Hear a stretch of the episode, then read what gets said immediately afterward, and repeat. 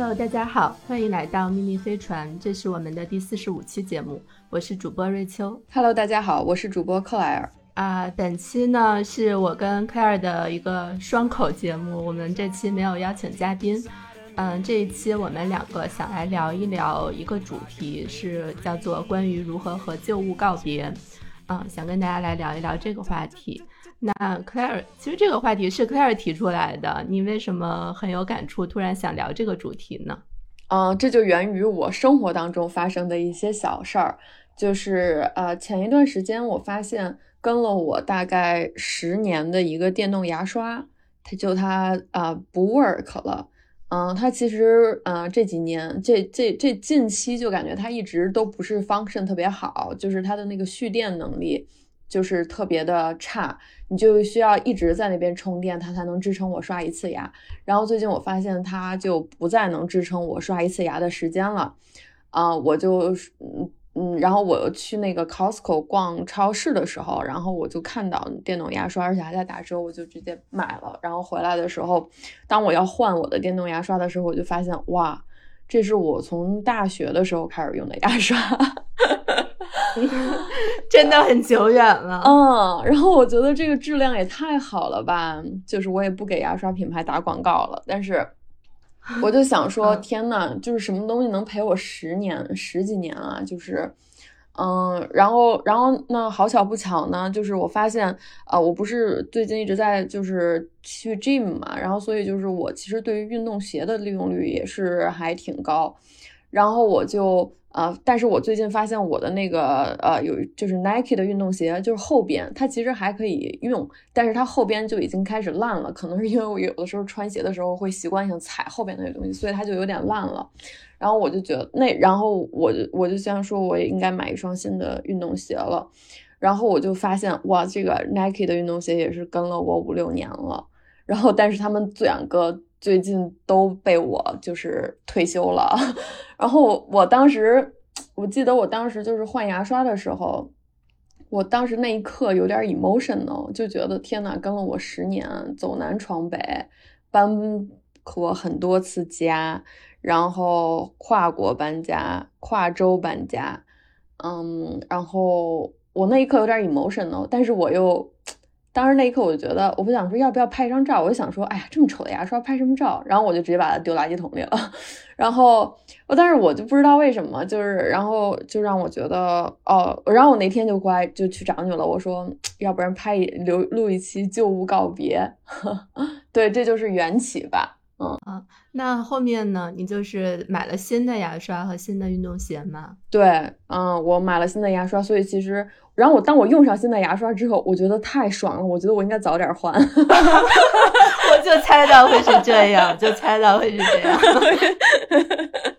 啊，然后我新的运动鞋也买了，然后但是它还没有寄到，下周二寄到吧。买运动鞋其实我这次买运动鞋就是还挺 picky 的，就是。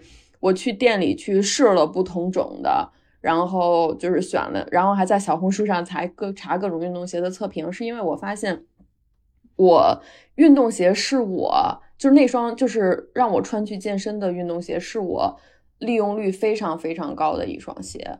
啊，基本上因为我现在一周健身三到四次，然后有的时候比如说你去一些呃旅行或者是怎么样，你需要穿运动鞋的时候，我也会穿那双，所以我觉得它是我。利用率非常非常高的一双鞋，所以我觉得我要嗯，就是好好挑一下嗯。对，不是有一句话说“衣不如新，人不如旧”吗？那所以穿新 穿新的衣服，然后用新的这种日用品，我觉得还是蛮爽的。嗯嗯嗯。啊，你刚才讲的时候，我就在想，我有什么物品是陪了我十年吗？好像一直想不出来，因为我没有特意的去看什么东西在我的生活里存在了很久很久。我也没有特意去看，我只是要换它的时候，我就哇，这这还是我大学时候用的牙刷呢。然后掐指一算，哇，十年了，十斤。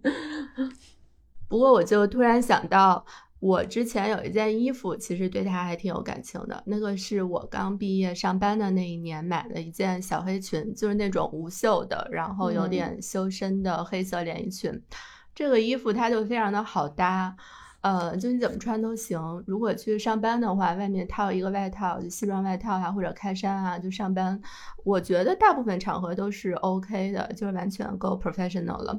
然后呢，重点来了，如果你穿着它下班直接去去三里屯，比如说喝一杯，你就把外套脱掉，然后直接穿着它，也不会显得非常正式，嗯，也很适合那种下班，无论你去吃个饭还是去 bar 喝一杯，就什么场合都可以。嗯，所以那件衣服就跟了我呃挺挺多年的，然后它穿着也比较舒服嘛。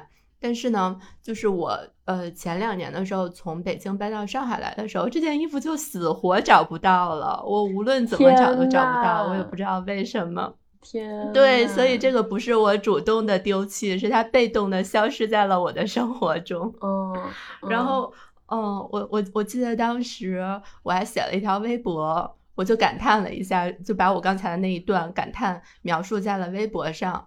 然后就是跟这个东西告别了一下，但是，嗯，我不知道，不知道为什么命运让它消失在我的生活中，是觉得这个这个阶段的我已经不需要这件衣服的陪伴了吗？它已经阶段性的完成了使命，就感觉是冥冥之中命运的安排一样。嗯。嗯，对，刚刚就想到，对于我来说，有有这么件一件衣服的存在。嗯嗯，我觉得每个女生都会有很多小黑裙的，我也有，就是，嗯，是的，嗯，尤其是我在新加坡那段时间，因为都是夏天嘛，就买很多裙子，然后我非常喜欢小黑裙，一共我其实应该也没有几件，三件吧，然后，嗯，其中有一件是我觉得很有意义的。嗯，另外两件都是瞎买的，而且是我当时非常胖的时候买的。然后我这次回家，我就把它送给我妈了。但是我妈也没什么场合穿。然后，嗯，让我觉得意义比较重大，就我一直还留在我的那个衣柜里，是 DVF 的。就这个牌子其实是就是一个。我觉得你特别适合这个牌子啊！不不不不，我已经不适合它了啊！就是他们家的那 种，你现在已经不适合。对，我现在已经不适合了。我当年还可以，就是他们家不是最最最最有名的是那个裹身裙裹身裙，对对对，我当年是有一条裹身裙的，但是那条已经非常旧了，都已经发黄了，然后我应该是把它给丢了。但是我穿着那件衣服，其实拍了很多照。另一件就是那个小黑裙，也是我在他们家买的。然后我当时在他们家，因为他们家那个店里边还有他们家的，还有那个他创始人的那个自传。然后我当时有点丧心病狂，我直接就在那个卖衣服的那个店里把他那本书给买了，就是他那本自传。我当时在新加坡，然后那时候呃过元旦，然后我一个人在新加坡应该是，然后我就一月一号拿着那本书去了咖啡店，然后去把那本书读完。然后那个小黑裙呢，已经就是一直摆在我的。柜子里跟随了我这么多年，但是我很少很少很少有机会穿它。我记得我应该只在纽约的时候去那个 Mat 逛展的时候穿了一次，跟朋友，剩下我就再也没有动过它了。但是我一直也就不舍舍不得扔它啊。嗯。所以之前是 DVF 女孩，现在是什么女孩？现在每天都穿 hoodie 运动衣。对对，我也差不多。我发现就是运动衣这个东西，一旦你穿上，你就很难脱下来了。我现在每天上班基本上也是这样，就 Lululemon。你是高级版？没有，就是可能上海现在比较流行嘛，嗯，其实也已经呃流行了好久好久了。然后就大家就。嗯，你走在无论是走在哪里的街上，都能看到很多人穿 Lululemon，而且它就比较舒服，然后你就想穿着它去各种地方，也不想换上其他的那种裙子啊，什么高跟鞋啊，感觉都是上个世纪的时代的眼泪。还说高跟鞋，天呐，我都好久不知道穿高跟鞋什么感觉了，每天都是运动鞋。我也是，我也是，天，是的。哦，你刚刚还说你的那个是你工作的第一年买的衣服，我突然间想起来，就是我也有一件就是大衣，嗯，就是对于我来说意义重大，呃，也跟了我十年了，因为我记得我当时也是工作第一年，可能工我想想，我工作的第二个月的工资，我第一个月我工作。之后第一个月工资就是给我爸妈买了一对戒指送给他们，然后第二个月的工资我刚好在上干在在湖州出差，然后中间去上海玩儿，然后我就去那个久光百货就买了一件黑大衣，嗯，然后我这么多年也一直在穿它，我觉得它也没有过时，因为非常的百搭。嗯，但是它就是前段时间那个扣子都掉了，但是其实扣子掉了之后，我是留着那个扣子，但是几经搬家，然后那个扣子估计现在也都不知道去哪儿了。嗯，然后因为我当时没有针线，所以我就没有缝。但是即使它扣子掉了，然后我现在也是没有扔它，因为我觉得它代表了我当时的那种独立开心的心情。我当时几乎用了我一个月不到一个月，快一个月的工资去把它买下来的。对，我觉得对于女生来说，衣服特别容易关联到场景，就是你马上就能想起来你是在什么场景、什么样的心境状态下去购买的这个衣服，然后你穿着它去了什么样的地方，见了什么样的人。我觉得，反正我是这样的，当然不是所有的衣服都。对对对，只有一些衣服。对对对，只有一些。对，不是所有的衣服都有。嗯，而且。呃，而且对于衣服这件事情，我忽然想到。呃，有的时候也不是所有的新衣服都让人愉悦，因为不是有一句话说说女生其实并不需要一件能陪你一辈子的衣服，只不停的每年都需要一些新衣服嘛。嗯。但我觉得呢，嗯，新衣服固然是需要的，因为你的审美会变化，然后你你每个阶段想穿不一样的风格。但是旧衣服的好处就在于它比较舒服，然后你知道这个衣服它也不会出什么岔子。嗯，我觉得尤其是在那种比较重要的场合，比如说你今天有一个特别重要的会，或者是你有一个很重要的面试，或者是你有一个很重要的约会，其实我觉得最好是穿旧衣服，这样你就是，嗯，就会知道这个衣服它是很安全的。但如果是完全没有经过这种场合的检验的新衣服，万一它走光了，然后万一它，嗯，什么特别容易皱，然后万一它扣子掉了，就是可能会发生各种你没有想过的情况。所以我觉得在这种时候，就旧衣服反而是比较安全的，而且你穿着旧衣服在这个时候是比较舒适，那比较舒适之后人会比较舒展，表现出来的状态也会比较好。这个是我自己总结的一个 tips，嗯，有道理。但是我觉得我现在一个目标就是说，我希望能够有更多的那种让我觉得穿起来就是不用思考就能穿起来。当然，我觉得现在也也是我差不多达到这样的状态，因为因为我其实没有什么重要的场合，就都是日常衣服。我也是，我也是。对，虽然我们在不同的地方，但是突然都开始过起了一样的生活跟穿衣打扮。对，我觉得你刚刚跟我说，就是女生很容易把衣服 attach 到场景，我觉得这个非常有 insight，因为我之前没有没有想过这个，原来是这样的。那你刚刚说的那个让我又想起，就是有一件就是 T 恤，然后是那个我当年在大学的时候办那个 TEDx 的那个活动的一个。T 恤工作服，我们当时可能是找淘宝做的。然后那件 T 恤的，就是在我搬了这么多次，已经跟我应该算是，我是大二开始有的那件衣服，可能有十二三年了。然后现在还在我的箱子里，就是我每次拿起它，我就觉得，哎，扔了吧。然后我又觉得不舍得，因为它就是它 remind 我，就是哦，曾经有一段时间，我真的是全心全意，不求回报。只想和一群非常有 passion 的人把一件事儿做好。有曾经这样一段时间，我觉得那个是我人生当中一个高光时刻。就是，所以我那件 T 恤就我再也不穿了。然后，但是我每次还是不舍得扔掉它。嗯，你以后可以给它做一个画框，把它框起来，挂在家里。那这画框有点大，不停的 remind 你。我可以把它折起来，对我可以把它折起来。嗯，对，哎，那除了衣服，你觉得其他的类型的物品呢？比如说饰品啊、首饰啊这些，会有那种对你意义非常重要的吗？嗯，我觉得对于我来说意义非常重要的大，呃，我现在能想到的反而是书，就是呃物品来说。因为就是我，我每次搬家，其实最重要的，除了就是最多的东西，应该就是衣服，然后之后就是书，就是我有一箱子书，真的是跟着我从北京到新加坡又来美国，就一直在跟着我。然后那当然有的时候我会扔掉一些书，有的时候我肯定也会新买一些书。然后其中我记得有，就是我前段时间搬家扔了一本书，这本书你也知道，叫《被窝是青春的坟墓》。哦，这本书应该跟我最久的，因为这本书这是这是初中还是高中的书？是我初中买的。你说出你说出这本书的名字的时候，我惊呆了，这真的是时代的眼泪，我的妈呀！对，你可以，你可以想象吗？这本书初中的书还是高中的书？我不能想象这种书，我就是我的书柜里这种书早就被扔掉了。对，就是我跟你这么久。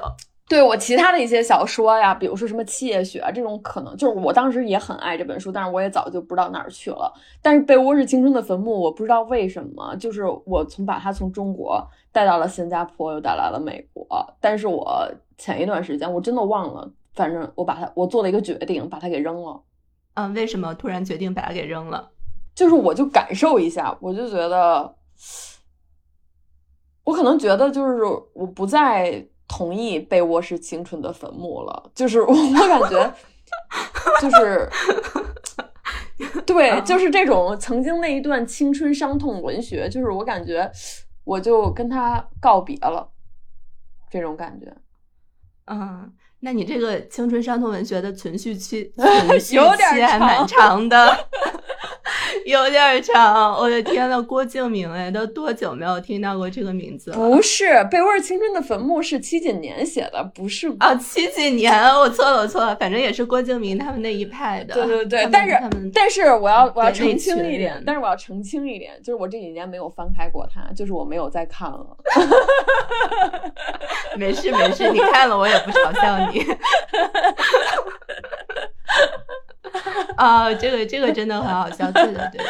我当我记得我当时会把这种青春伤痛文学那种我觉得特别美的句子摘抄下来，对，我那时候摘抄本我会一直留着，对对对，对我会是。时不时的打开那个摘抄本，看自己当时摘抄了什么句子。对对，我当时也有，不过我后来就应该是也给扔了。就我不是故意扔的，但是可能就已经没了。反正所有的摘抄本儿，哦，当时我也留着来着，后来我就是还给还是给扔了。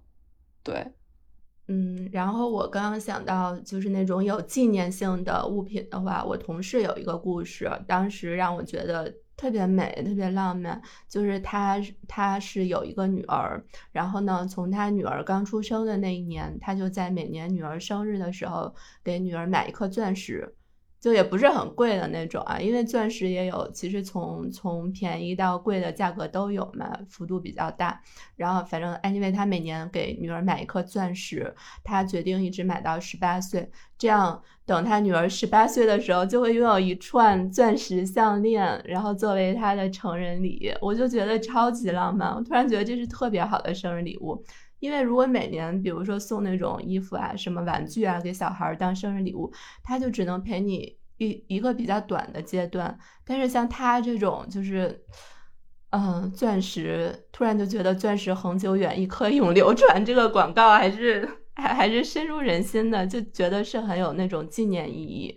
然后我我觉得这个同事简直是非常浪漫的一个人。为什么我一点也没有觉得浪漫呢？为什么？你想想，就是等到你十八岁的时候，你就可以拥有妈妈十八年的爱，然后放放就是积累成的一个首饰送给你，然后你是可以戴一辈子的这个东西啊。它它肯定可以戴一辈子的，对，它不是在你生命中的某一个阶段就消失了。哦，我知道了。那相对于这种东西相比，那就比什么前男友 送的。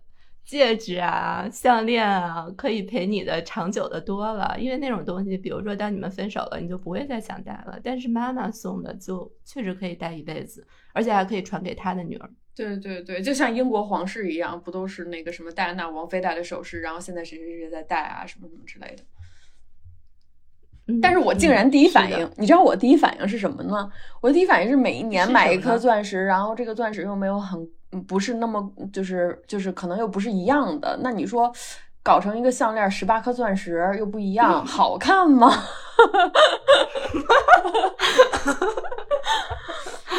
考验设计师了，估计。对你，对你这个思考点也是蛮清奇的。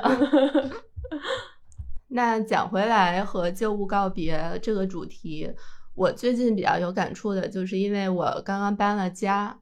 呃，然后我在搬家的时候扔了特别多东西，但是这一次搬家跟我之前搬家有一个最大的不一样，是我之前搬家扔这些东西，或者是看到一些东西会想起一些回忆的时候，都会有点伤感。但是这一次搬家我完全没有伤感。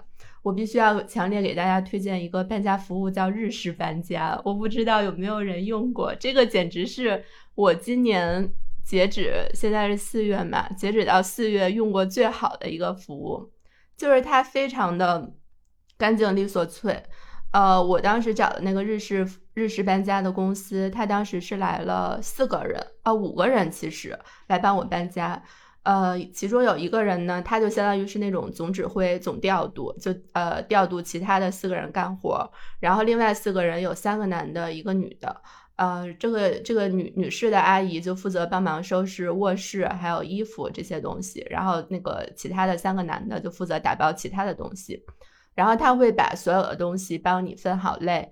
呃，放到箱子里，箱子上面写上，就标记好。比如说这一箱是呃床品，然后那一箱是衣服，那一箱是厨房用品之类的。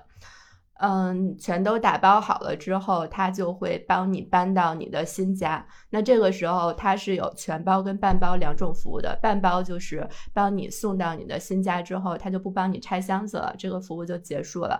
全包就是他还会帮你拆好，拆好包，帮你把所有的东西都还原。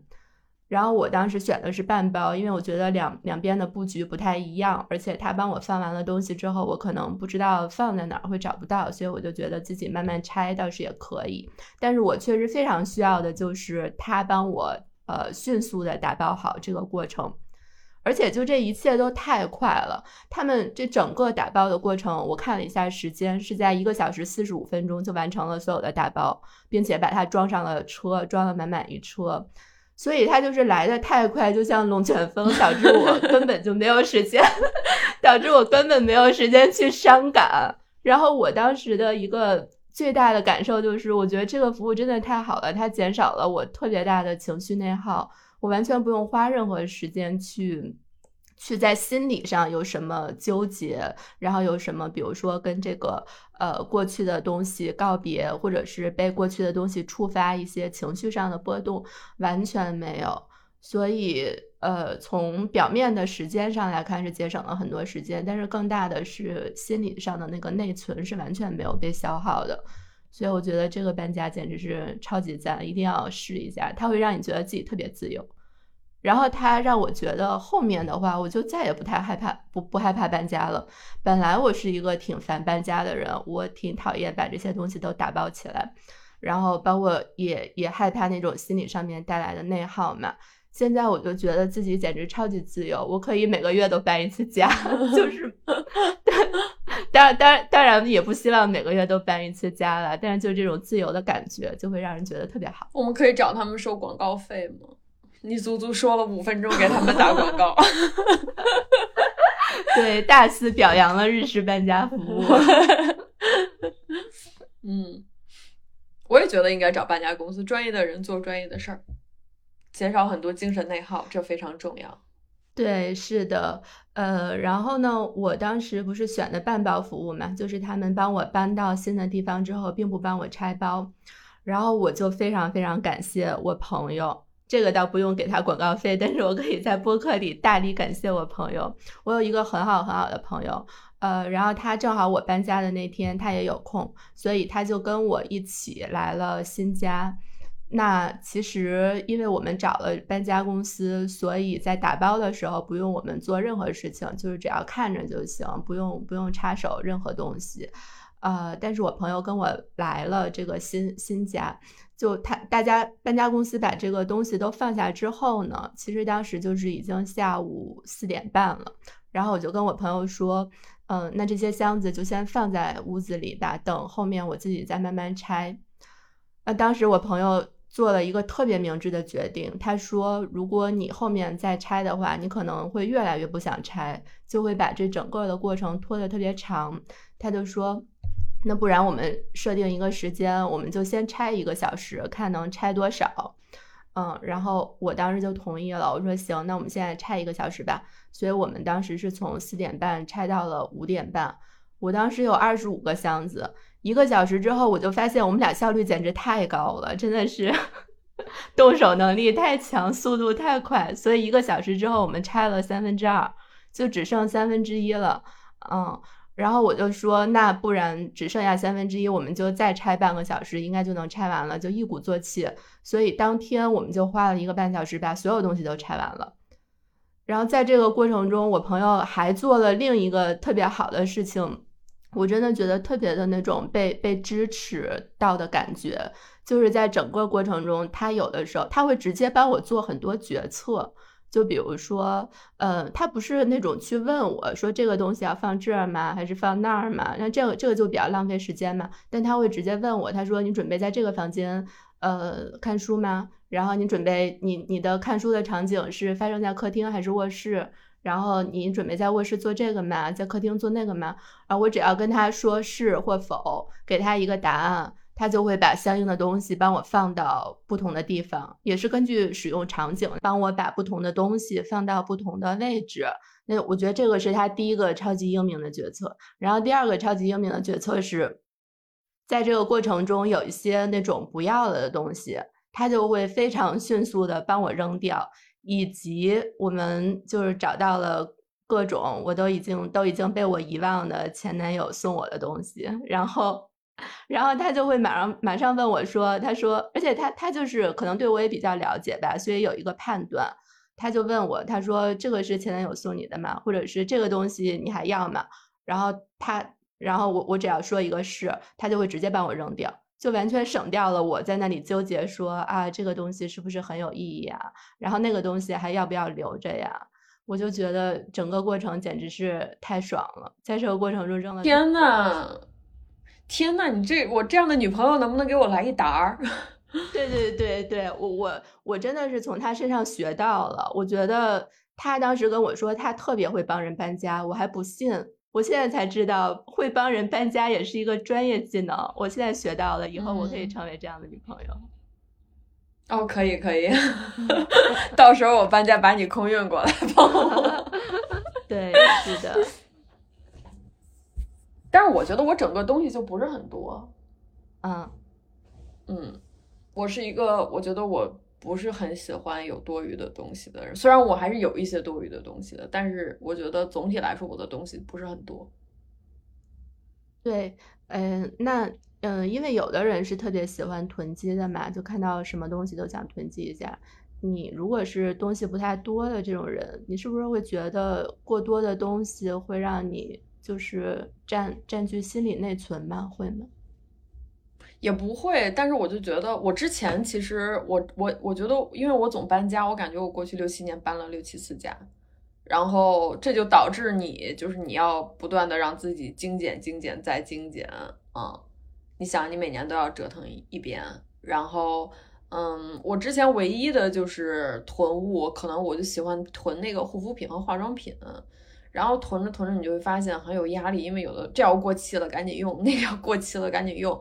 然后自从自从被 Sharon 洗脑之后，我就再也不囤护肤品和化妆品了。然后我现在护肤品也不再用大牌护肤品了，我现在就改用美国这些超市里边随便就能买的十几刀的护肤品。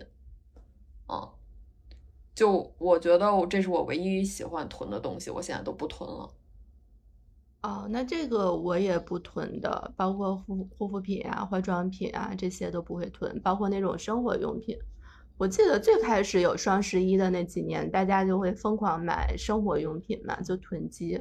后来我发现真的也没差多少钱，你完全不用就提前去囤那么多东西。那你怎么去判断一个东西到底是要留下还是扔掉呢？我觉得非常简单，就是这东西 serve serve 我不 serve 我，就是如果就是它，我觉得它不 serve 我了，甚至让我感觉到 burden 了，我就会把它扔掉。嗯，我想到，呃，就你看过日本有一个有一个那个收纳大师叫近藤麻里惠嘛，他不是写过一本书叫《怦然心动的人生》，怦然心动的整理魔法是是是这么叫的吧？这个书名。然后对，但是我看过，但是我已经忘记了。对，我也是多年之前看过这本书，呃，具体内容我忘了，但我就记得它里面一个核心思想是，呃，怎么去判断一个东西到底是要扔掉还是留下呢？他鼓励大家，首先第一步，把你所有的东西都摊开来。比如说，你今天要整理衣服了，你把你所有的衣服都摊在床上，然后你就拿起每一件衣服来看一下，判定一下你对这个衣服还心动不心动。所以，就是否心动是他的唯一的衡量标准。如果心动的话就留下，然后如果不心动的话就丢掉。我觉得就是，嗯，怎么讲呢？就日本人的这种，还还神叨叨，就三炮还挺有道理的。其实，对，是挺有道理，但是我觉得我做不到。我也从来没有，嗯，没有实践过他的这个方式。呃，不过现在我倒是觉得，去看一个东西，你还心动不心动？我确实一眼就知道，就包括衣服也是，就拿起它看一眼，其实就知道了心动还是不心动，并不用经过特别复杂的思考过程。但是我现在没有办法说每一件我留下的衣服都是我心动的衣服，还有很多功能性。对对对对，然后它这个嗯心动整理大法呢，如果如果是决定要把这个东西扔掉了，他已经不再心动了，要扔掉了，那他会跟他告别，就比如说跟他说。我们有过很好的回忆啊，然后我对你也有过心动的瞬间，但是现在，呃，现在我们不太合适了，所以现在我要和你告别了，就充满感情的去对待每一个物品。妈呀，我觉得我欠我的那个电动牙刷一个告别。对呀，对呀，你有没有 对他表示感谢十年的陪伴？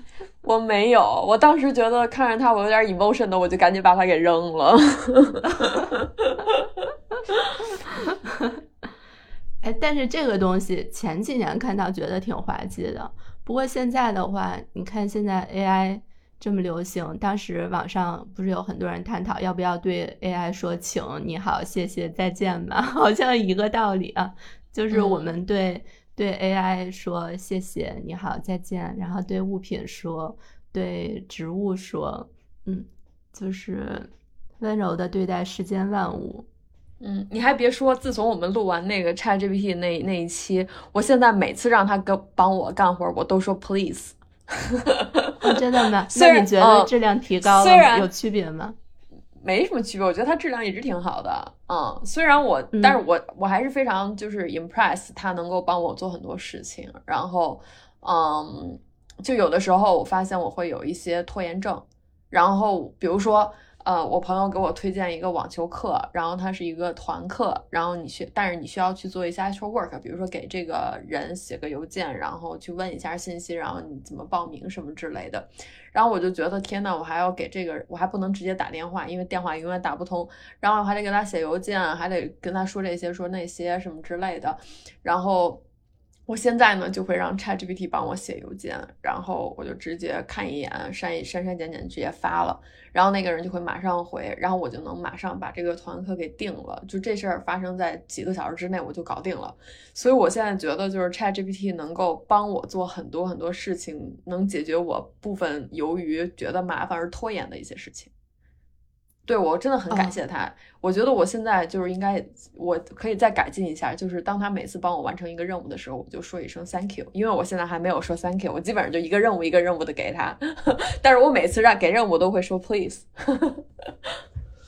哦，我也没有说 thank you，我 我后面也改进一下，啊，我们都改进一下。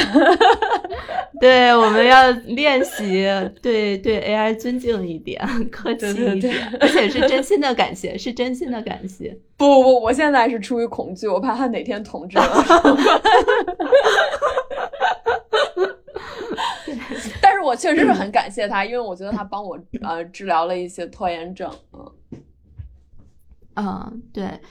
哎，那我突然就想到，其实我们应该在生活中，就除了 AI 啊，对真实的人类也应该更多的去表达感谢。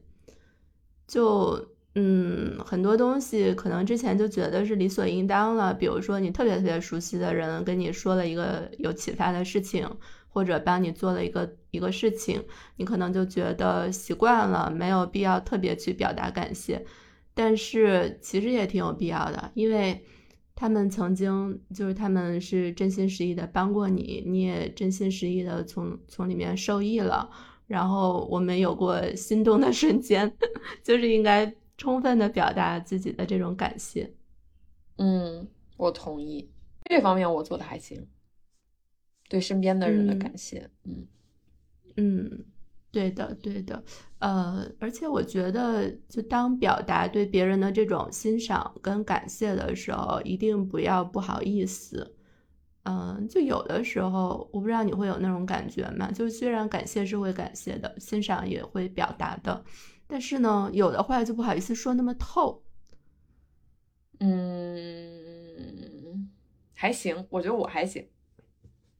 是吗？那这个可能是我要提高的一个部分。比如说，呃，比如说你今天穿了一个 DVF 的裙子，我觉得特别美，嗯，然后显得你腰特别细，身材特别好。那我表达的，我心里可能是这么想的哈，我表达出来可能就削弱了个百分之三十，就有有的时候没有表达的那么的直接吧。嗯，但是我现在觉得。这是我我今年应该练习的，就是就是要非常非常直接的把自己心里面想的百分之百的东西表达出来。嗯，我觉得可以。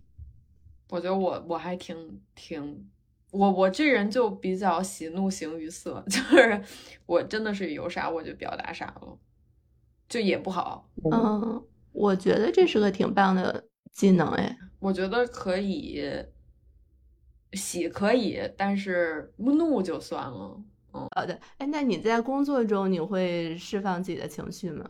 不太会。对，我也觉得。我小时候，我小时候工，我跟你说，我小时候工还会因为工作哭。我现在完全不会。嗯嗯，我小时候就觉得，哎，我就怎么受委屈了，或者是怎么着，我还因为哭工作会哭。但是我现在完全不会。我觉得我现在可能进入了一个阶段，就是工作就是工作。要 be professional，不要有太多 make it，不要总是 make it personal。能控制的就努力去做，不能控制的跟我也没什么关系。嗯，是的。你会吗？你你是你是说在工作中吗？对对对，在工作中，你会吗？哎，我觉得我我会啊，我跟你的态度是一样的，而且我就是从一开始就是这种态度，我不知道为什么。我从一开始就觉得工作这事儿吧，不用占据特别大的这种，这这这种心理能量，就好像他跟我对，就好像中间他跟我中间会隔着一个，隔着一个帐子的那种感觉，隔着一个幕布的那种感觉。嗯，我该怎么去表达呢？也不是我能理解，我能理解。对，也不是，也不是说有了这个幕布你就不投入做事儿了，倒也不是，但总觉得。这好像是一个什么遥远的山洞里传来的声音，没有必要让它都进入到我的内心，就这种感觉。我跟你不一样，在于就是我有一段时间可走心了。就是你记得当时 Uber China 被并购了之后，然后就所有的 Uber 的人就开始什么转发什么山河湖海都是我们做梦的地方，什么，反正就是那段时间啊，就是嗯，直到并购了之后，先先先赶紧把活干了，过活活干了都干完了之后，然后一个人半夜十二点活干完了，坐在沙发上才意识到发生了什么，开始哭，就是然后什么第二天大家一起开会的时候，每个人就开始分享回忆，然后也开始抱着哭，然后又去哪儿又哭。哭，反正就是之前就是挺挺把挺上心的，就是把工作当成自己的事儿的那种。嗯，你们当时的那个组织也确实挺有特殊性的，就有点像一个大学社团的延续。嗯，有一点，嗯，就就有点像当时 TED 的那那个感觉，就是一群人，然后全心全意，不求回报，只想把一件事儿做好。其实也有回报。但是我觉得就是真的还挺挺挺纯粹的，嗯，就真的是很想把这事儿做好。对对，而且大家年龄都比较相近，对对对，都比较年轻，对，也没成家，然后就是每天混在一起，晚饭都是一起吃，有的时候周末还一起加班，一起吃饭，一起出去玩儿，嗯。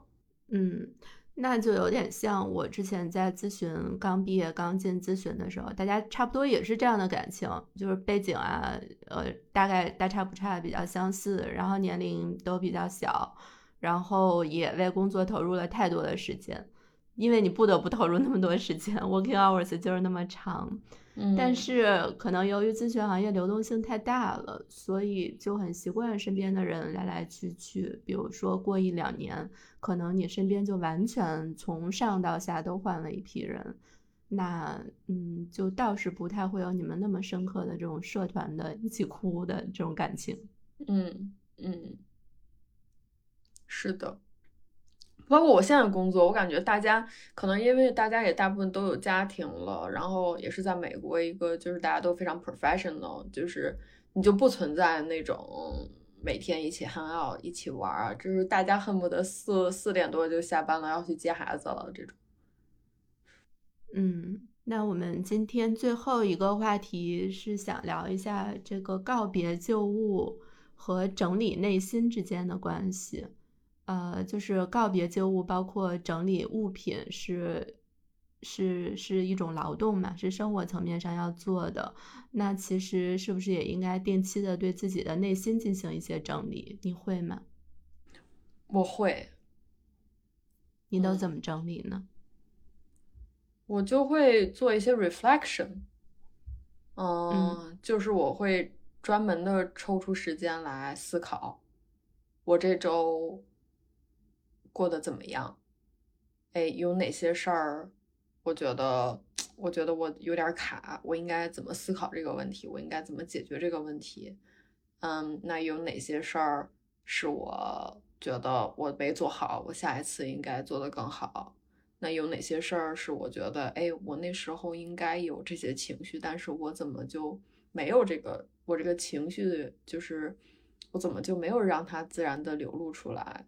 然后或者是说，哎，这个时候，这个时候我其实有一些情绪了，但是其实我不应该就是有这些，你把就是把它表现出来，或者说并不是非常的必须的。然后我应该怎么样？就是我觉得我每周都会有时间去做这件事情。我觉得这可能是在什么时候？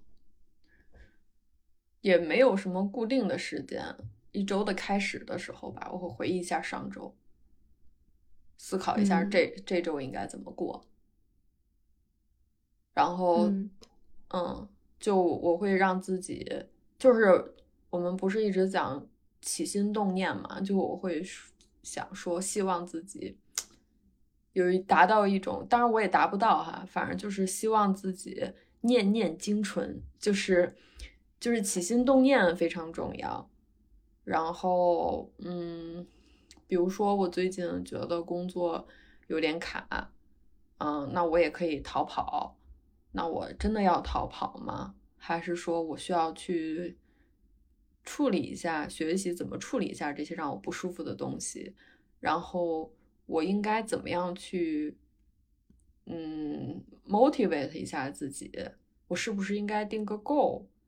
嗯。我我是不是对失工作失去了好奇心？我怎么样能够对工作充满，就是再充满一些好奇心？他真的就学不到东西了吗？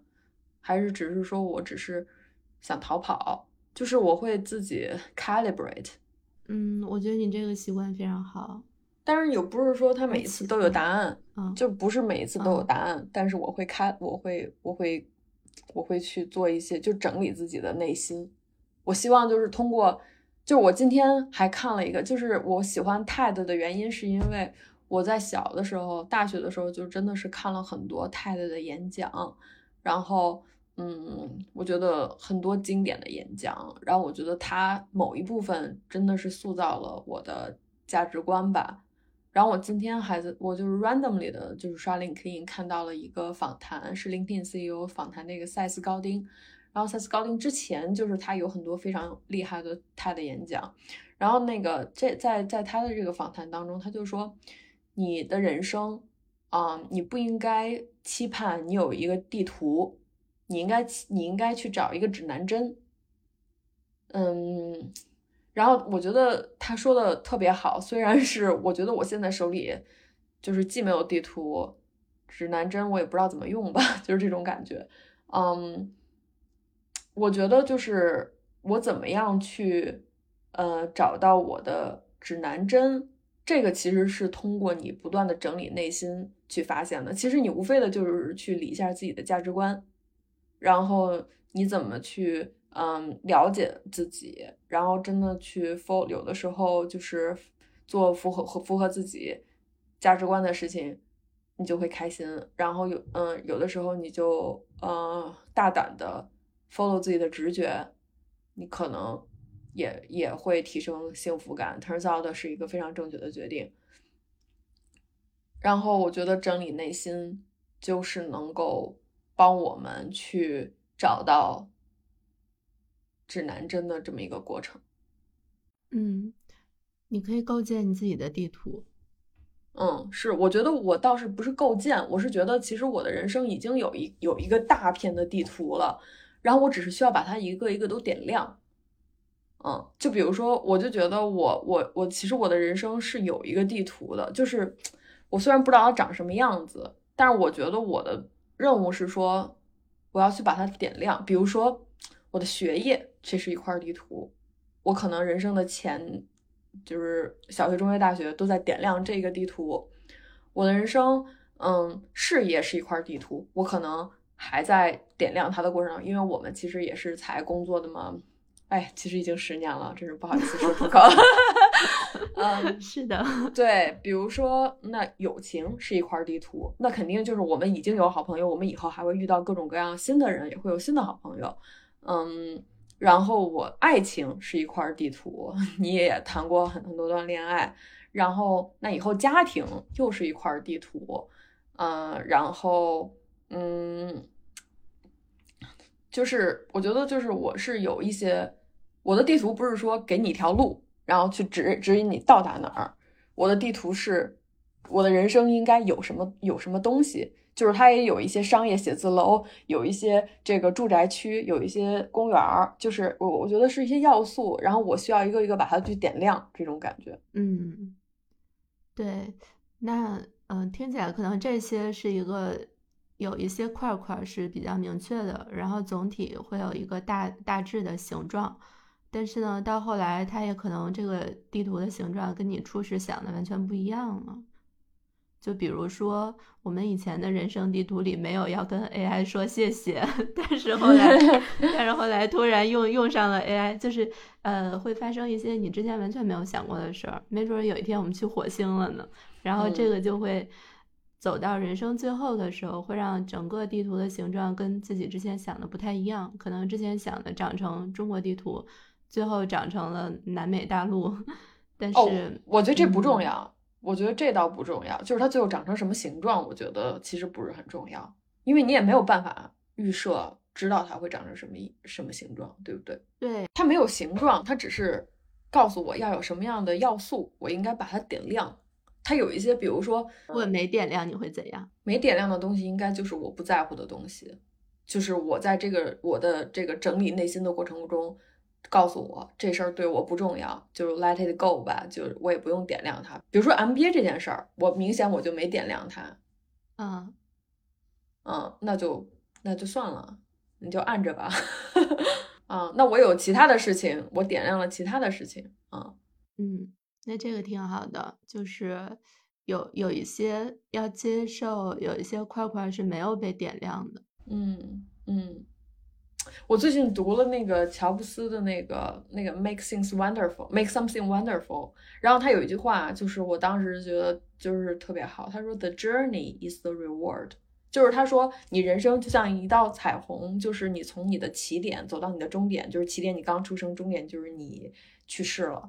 然后他说。这个目的就是终点，不是你的目的。去世当然不是我们的目的。他说，就是说从你出生到你死亡的这一段过程，这个 journey 才是它全部的意义所在，才是它所有的，就是让我们觉得非常 rewarding 的事。我就觉得，而且我之前不能理解啊，什么什么人生短暂，什么孔子曰逝者如斯夫，什么白驹过隙，什么什么之类的。我现在我之前不能，当别人跟我说人生短短几十年，我真的是没有意识到。但是我最近真的是觉得人生短暂，尤其是我这次回家看到我姥爷，嗯，他现在就是他现在已经完全变成了就是不是特别能够生活自理了，嗯，然后。真的是我们真的会活到就是八十多岁有那么一天，嗯，那我们在这个过程当中真的要好好的珍惜时间，想一想我们用什么来以什么样的方式度过自己非常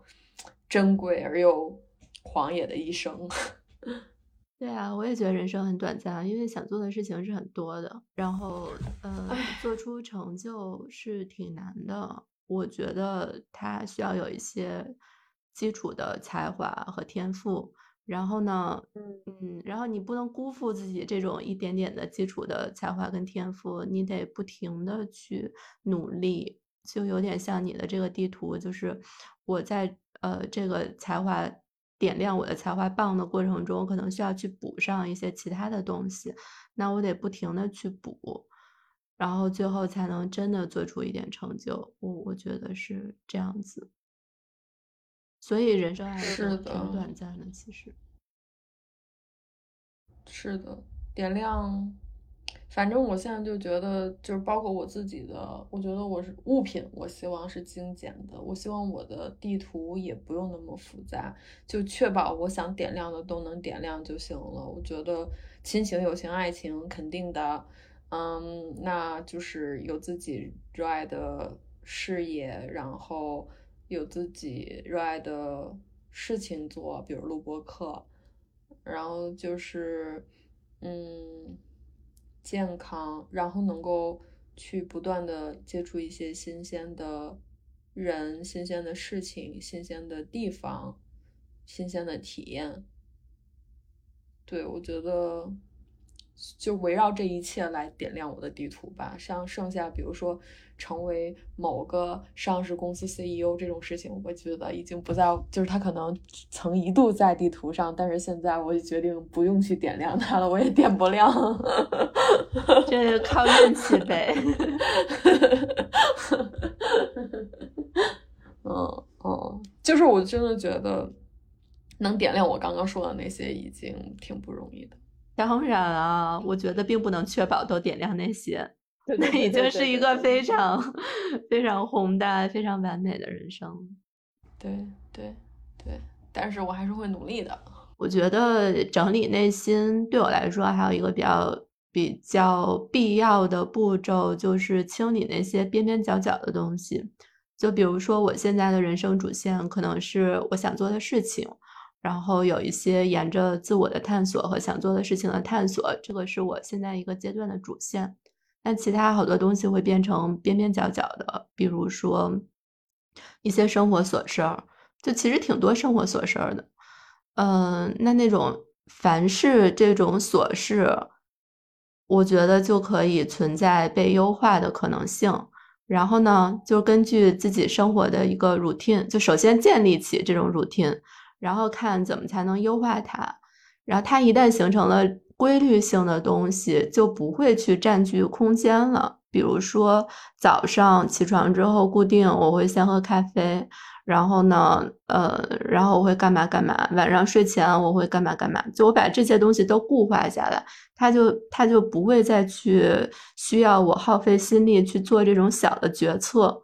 我觉得那种小的决策特别折磨人，比如说你决定今天是要出门逛街还是不出门，然后明天决定是坐地铁还是打车，然后就就是这种后后天决定中午吃中餐还是西餐，就这种小的决策特别特别折磨人，会浪费人的这种心理能量，所以。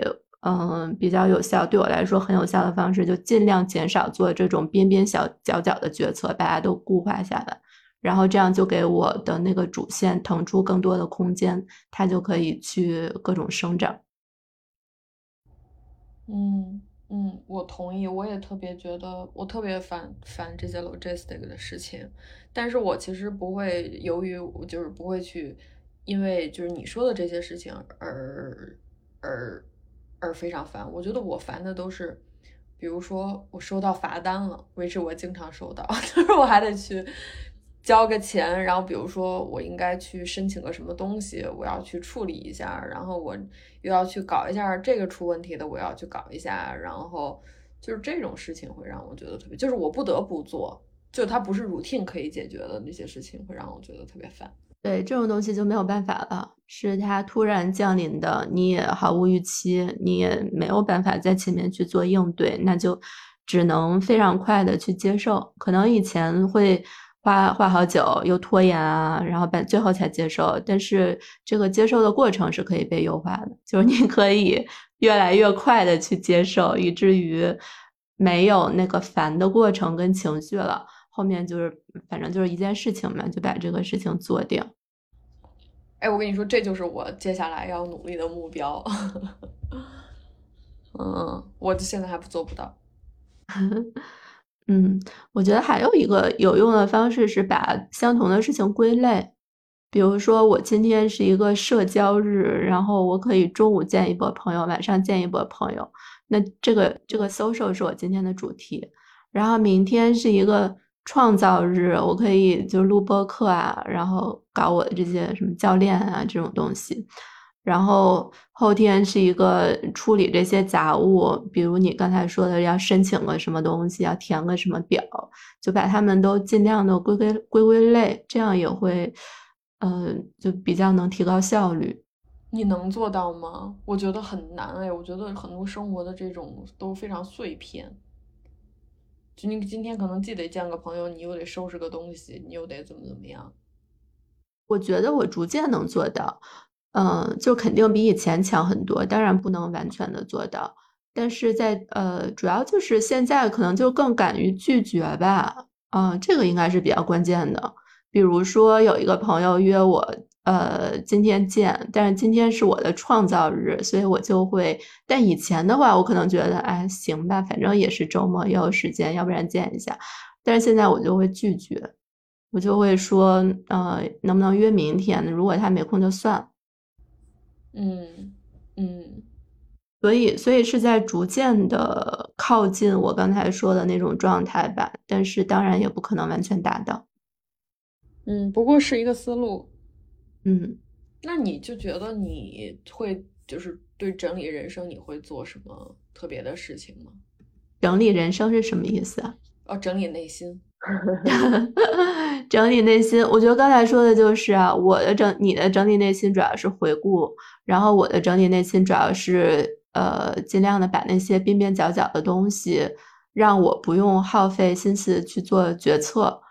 这个就是我整理内心的一个方式，就相当于给内心腾出更大的空间嘛，让它有有更多的空气跟阳光可以进来，有呼吸的空间。嗯，然后第二个就是就是打包分类，这个应该也算其中的一种吧。呃，哦，对，我想到我要说什么了。还有一个方式，我会定期的把一些东西写下来，这个是我从去年开始练习的。一一个事情，就无论是什么，对，就我觉得这特别好，我觉得这特别好，我现在还没有做到，是吗？我我嗯，我想我想做，但是我没有做，嗯，对，我我觉得把它写下来，有有的时候就有不同的东西嘛，比如说有的是工作中的一些收获跟嗯那种思考吧，然后有的是感情上的什么的。嗯，把它写下来，倒不一定说就会在这个过程中帮我思考到更多。但是有一个特别好的效用是，写下来之后我会忘了它。然后，嗯，这样的话就还是可能定期的把这些东西捋一捋，然后把它从你的肩膀上放下来，然后你就能更加轻盈的再继续往前走，再去吸收别的东西。所以我觉得挺好。哇，你坚持多久啦？一年多，每天写吗？还是什么频率在写？不会每天写，大概的频率可能就是周吧。我觉得按周来划分时间是一个比较好的单位。如果每天的话太频繁了也做不到。然后如果按周、按按月的话，月度计划又会经常，或者月度的这种总结又会经常发生各种变化，还有不可控的事件。对，按周应该无论是做计划或者还是你刚才说的做回顾，我觉得都是一个挺好的时间单位。嗯嗯，我会想，但是嗯，我不会写下来。但是我其实应该写，但是我就懒。嗯，这也是一个可以提高的一个地方吧。因为我觉得有的时候，我觉得不写下来就忘了。你说写下来就忘了，我觉得有的时候对于我来说，反而是不写下来就忘了。嗯嗯。对对，两种功效都有。有的东西确实有的时候自己真的是灵光一现，有一个什么思考，你不写下来，确实就忘了，后面都自己都不知道自己还想出过这么好的 idea 呢。对对对，是的，是的。差不多就这些吧，关于整理内心。嗯，也聊了一个小时了，挺好的，很轻松的聊天。是的。不知道听众朋友们更喜欢我们这种两个人聊天，还是更喜欢邀请嘉宾来聊天？好的，那我们这期的节目就是这些内容了。呃，欢迎听众朋友们可以在小宇宙或者喜马拉雅上面搜索订阅《秘密飞船》。呃，然后有什么想要跟我们讨论的，也欢迎给我们留言、评论和点赞。嗯，期待和大家在后面的节目里面继续相见，也期待我们后面的互相陪伴。那本期就到这里结束了，谢谢，谢谢大家，再见，拜拜。